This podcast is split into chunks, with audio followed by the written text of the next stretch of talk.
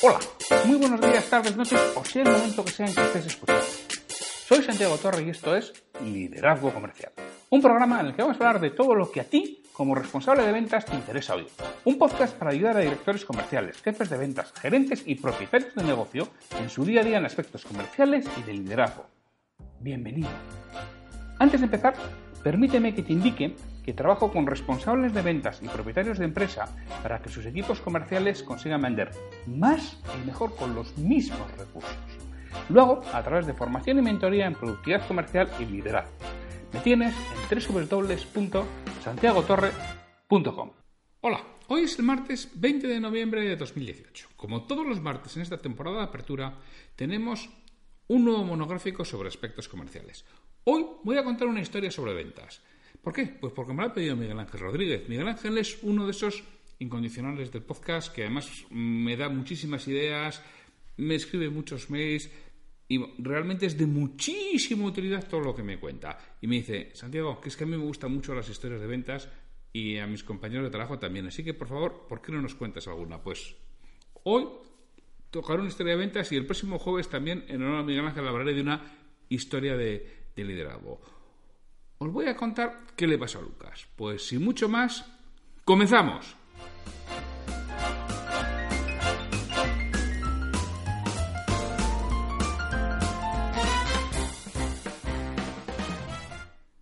Bueno, tengo que decir que esto es un poquitín enlatado, ¿no? Porque lo estoy grabando el fin de semana. Hoy, hoy martes 20 de noviembre, tengo una cuarta jornada del programa de entrenamiento de vendedores que hago un par de veces al año en abierto, que hoy nos toca la entrevista de ventas, con lo cual mm, yo sabía que, ni el lunes a la tarde ni el martes a primera hora lo iba a poder grabar porque tengo que preparar esa sesión, así que lo he grabado el fin de semana. Pero bueno, creo que eso tampoco tiene mayor importancia. Os voy a contar una historia de, de Lucas. ¿Qué le sucedió? Pues de repente Lucas nos dice, no puede ser, otro mes más, otra vez me ha vuelto a golar de más, el sexto mes consecutivo, me tienen harto. a ver, a ver, a ver, a ver, a ver, tranquilízate, Lucas, a ver, factura, número de DNI, clave secreta, facturas anteriores, número de cuenta bancaria, código cliente, vale, vale, ya lo tengo todos. 4, 5, 6, botón verde.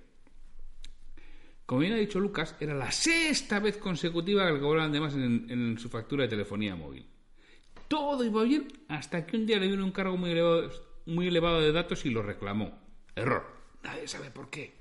Se lo devolvemos, dijeron.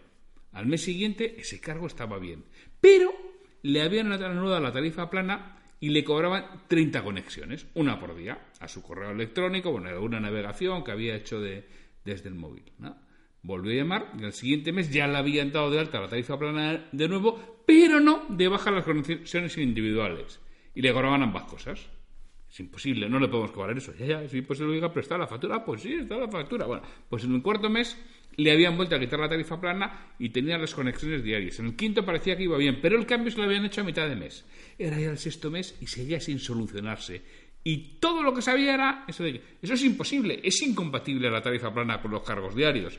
Y ahí tenía su factura con su tarifa plana, sus cargos diarios. Ya no sabía si le habían devuelto, si no habían devuelto, si habían cobrado de más, le habían cobrado de menos. Estaba desesperado. Así que bueno, ya había reunido todo lo que se lo sabía de memoria y ya va. Al segundo tono descolgaron. Y hoy al otro lado. Buenos días, señor Galdós. La tiene Andrés. ¿En qué puedo ayudarle? Lucas, asustado, colgó y se dijo, me he equivocado. ¿Pero quién ha llamado que sabía mi nombre? Estaba claro que se había equivocado. En todas sus comunicaciones anteriores llevaba no menos de 20 llamadas en los últimos meses.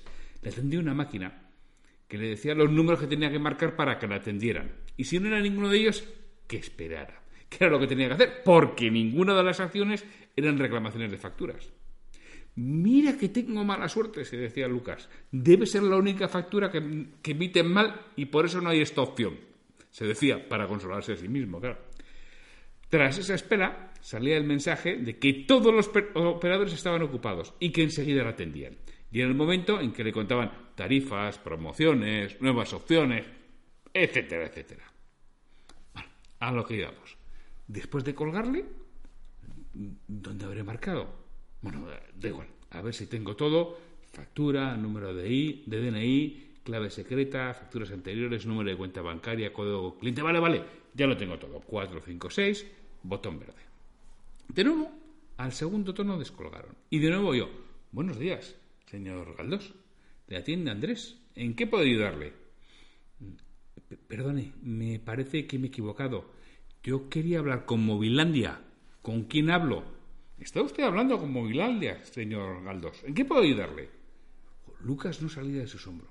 Y a punto estuvo de colgar de nuevo, pero dijo, eh, mire, llamo porque es el sexto mes consecutivo que ustedes me facturan erróneamente. Y esto me parece ya una tomadura de pelo. A ver si me lo solucionan de una vez. Venga, le doy los datos. No, no, no es necesario, señor Galdós. Su reclamación es referente a la última factura, ¿verdad? La número 123456789, ¿verdad? Sí, así es. Pues no se preocupe, lo único que necesito es que me confirmen las, las posiciones 2, 3 y 5 de su clave personal, señor Galdós. Lucas no salía de su asombro, pero se las facilitó. Era perfecto. Sabían todo. Y hasta el operador tenía efecto asturiano, no como las últimas 20 llamadas. Señor Galdós. Sí, dígame. Estoy consultando sus últimas siete facturas y veo que efectivamente en las seis últimas ha habido errores. Lo lamento muchísimo. Estoy trabajando en ello. Un segundo, por favor, que se me va la pantalla. No, no me fastidies, no me fastidies, dijo Lucas. Para una vez que todo esto va bien, ahora mide que se le ha caído del sistema y que llame luego y ya le he chafado. No me cuelga, Andrés, no me cuelgue, por favor, se lo suplico. Claro que no, señor Galdós. Estoy trabajando en solucionar su problema. Es que se me había caído el sistema. Y hemos instalado unos servidores recurrentes que cuando nos sucede eso nos redirige hacia el que está operativo, pero nos deja sin conexión 4 o 5 segundos. ¿Ve? Ya está.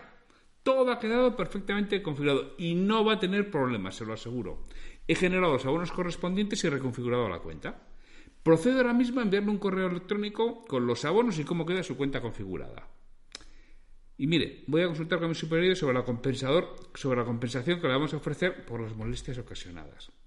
¿Qué le parece si usted va mirando los documentos que le he enviado por correo electrónico y cuando confirme la compensación con mis superiores le llamo y me indica si todo es correcto?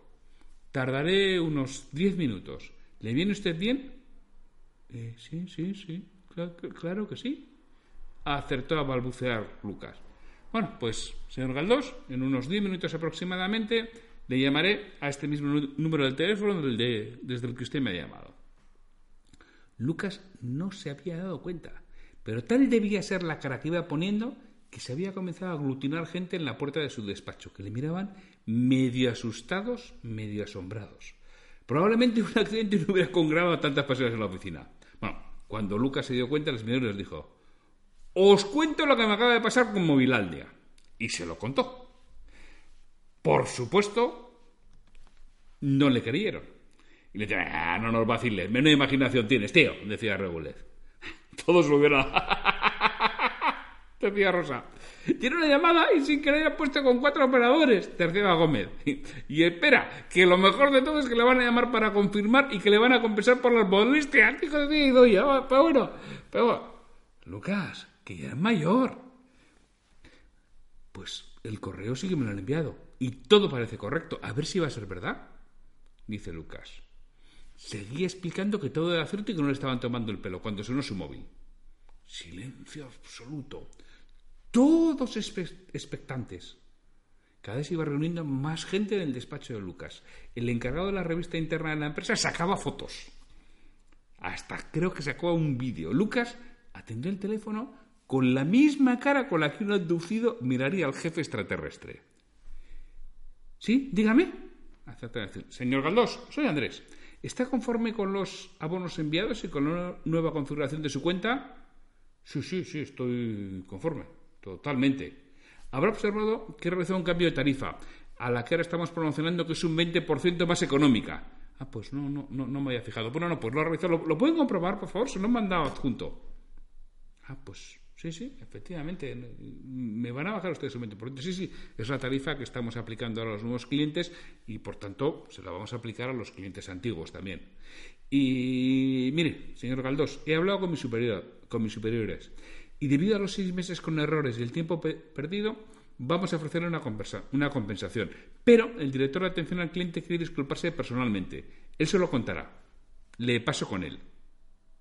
En ese momento, Lucas notó una mano en el hombro que le dijo, Lucas, despierta. Si quieres echar la siesta, vete a la cama, que te quedas aquí en el salón, te pones a roncar y no nos dejas ni oír la tele. No se lo podía creer. El mejor sueño de su vida y se lo chafan. Por si acaso, cogió su teléfono y marcó el 456. La esperanza es lo último que pierde un comercial. Efectivamente, toda esta historia era un sueño, ¿no? Un sueño por los abusos que las operadoras realizan sobre nosotros, sobre nuestros clientes, ¿no? La verdad que con la pasibilidad de los legisladores que, lo consienten. Aunque es cierto que últimamente, en los últimos meses, el último año, yo personalmente estoy notando bastantes cambios. Estoy notando bastante interés en mantener y recuperar al cliente que tienen. Pero también es cierto que no solo los operadores funcionan así. ¿no? Yo he sufrido situaciones similares con empresas pequeñas que te tratan con desprecio, apatía y superioridad a quienes les pagamos el sueldo. Nosotros, sus clientes. Tú no estés tan seguro de que en tu empresa a veces no suceda algo parecido y se maltrate a alguien. Lo malo es que en la pyme esto se acaba pagando con el cierre a medio plazo. Entonces, tú que eres responsable comercial, te pediría que te asegures que tu equipo tenga muy claro lo siguiente. Lo primero es que el cliente es una persona y que merece todo tu respeto y apoyo. También los proveedores, ¿eh? Pero los clientes. Por lo tanto, no consientas nunca jamás que alguien de tu equipo diga, este cliente pesado, joder, lo voy a estar otra vez aquí este, pero bueno, pero no lo consientas jamás. Hay que ponerse absolutamente serio. El cliente merece todo el respeto. Es quien nos paga el sueldo, es quien hace que nuestra empresa funcione. Así que nunca, jamás permitas que esas palabras se digan en tu presencia. Hay que tener en cuenta que una queja es una oportunidad de mejora. Estadísticamente, el 80% de los clientes no se quejan y se acaban perdiendo en el medio plazo. Que un cliente se queje nos da la oportunidad de rectificar, además de tomar medidas correctoras para que no nos suceda con otros. Hay que tener en cuenta que un cliente satisfecho lo comenta a sus conocidos entre cero y tres veces. Es cierto que hay clientes satisfechos que nunca lo comentaría, pero un cliente insatisfecho entre 10 y 15. Y no solo es eso, sino que ahora lo pone en el Facebook, en el suyo y en el tuyo. Y depende de lo que tengas, te lo va a poner en un TripAdvisor, te lo va a poner en un Booking o te lo va a poner en, en Google My Business o te lo va a poner en cualquier otro lugar, en cualquier otra red social, con lo que ha sucedido. Y entonces sí que lo has liado, muchacho. Más vale que nos pongamos absoluto empeño en dejar a los clientes satisfechos. Y eso, repito, se nota otra vez muchísimo en los establecimientos cara al público. En los últimos uno o dos años ha habido un cambio espectacular. Ya lo había habido, ¿eh? tanto en restauración como, en hoteles, había habido ya ese cambio. Y ahora lo empezamos a ver en otros lugares. ¿Por qué? Porque es que siempre llevamos un móvil en la mano. Y desde ahí mismo reflejamos lo que nos ha sucedido. Y si nosotros tenemos una empresa que dice, ah, pero yo no salgo ni en Google My Business, ni... Nada, pero saldrás y saldrás en LinkedIn y saldrás en Twitter y saldrás en Facebook y iba a decir en Google Plus, en esa ya no. Otros que tampoco dan muy buena atención al cliente y han acabado cerrando a pesar de ser Google. También te tienes que asegurar de que se le escuche y se le atienda, aunque eso no significa plegarse a todas sus exigencias, sino ponerse en sus zapatos y comprender su postura, andar una milla en esos zapatos. Si tiene razón, se le compensa. Si no la tiene, se le explica de forma correcta y educada los motivos. Eso es lo que tenemos que hacer con, los clientes. Porque el 70% de los clientes, estadísticamente otra vez, se pierden porque perciben indiferencia. Piensan que eres igual al de al lado. Y se van donde otro que les ha tratado mejor o que les ha cobrado menos. Porque si eres igual que el de al lado, al final una de las pocas diferencias es el precio. Y la otra y más importante es la atención al cliente, que es la que puedes hacer. Y cuesta seis veces más vender a algo, algo a un cliente nuevo que a uno que ya tenemos. Es carísimo captar clientes. No los pierdas. No los pierdas. Si ya lo tienes, no los pierdas por algo que realmente está en tu mano. Y tu equipo tiene que tener clarísimo que solucionar los problemas del cliente no es parte de su trabajo. Es su trabajo. independientemente de la posición que ocupe en la compañía. Es el trabajo de todas las personas de una empresa solucionar los problemas del cliente. Estés en el front-end, estés de cara al público, estés en el back-end, estés en la parte de atrás. Seas ventas o seas comercial. Seas atención al cliente o seas producción. Seas calidad o lo que te dé la gana. Solucionar los problemas del cliente es nuestro trabajo y por eso nos pagan. Un cliente pequeño podría ser uno muy grande, bien por su capacidad de compra, porque es posible que nos compre mucho, pero tenga mucho potencial, bien por sus recomendaciones a terceros, bien por las puertas que nos pueda abrir. Muchas veces no valoramos a ese cliente pequeño y ese cliente pequeño resulta que su cuñado puede ser el jefe de compras de una grandísima compañía, por ejemplo. Así que todos los clientes, por muy pequeños que sean, son muy importantes. Otra de las cosas que tu equipo tiene que tener muy claro. Asimismo, tiene que tener muy claro que nunca se desprecia a un cliente por el motivo que fuere. Nunca sabes dónde pueden acabar las personas que trabajan ahí. Y creo que todos los que llevamos unos cuantos años en la calle, eso nos ha sucedido. Alguien que trabajaba en un sitio que igual, pues mira, no era muy importante ese cliente, resulta que tiempo después trabaja en un lugar o en una empresa que realmente es muy importante para nosotros. Mucho cuidado, yo tenía un compañero de trabajo que decía, arrieros somos y en el camino nos veremos, pero aparte de eso, aunque solo sea por el respeto a la persona, nunca desprecies a un cliente. Porque pensar en el cliente es pensar en nuestro futuro. Vivimos de los clientes, nos paga el sueldo de los clientes, bueno, concretamente el valor que aportamos a esos clientes.